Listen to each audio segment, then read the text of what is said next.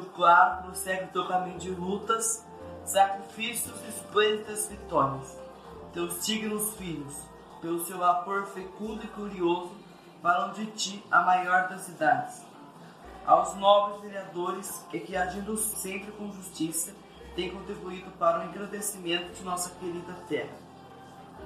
A sua música é de autoria da distinta e inteligente professora Lígia do Carmo Polasco. Hino oficial de Rio transformado em lei, Esmo, Sr. Dr. Augusto Schmidt Filho, prefeito municipal em 9 de julho de 1956. Primeiro projeto de lei do dinâmico vereador Dr. José Eduardo Leite, grande amigo da Justiça e grande amigo de Rio. Ao Dr. Augusto Schmidt Filho, nosso dinâmico e muito digno prefeito, a Rio Claro deve muito do seu progresso, da sua beleza e do seu bem-estar.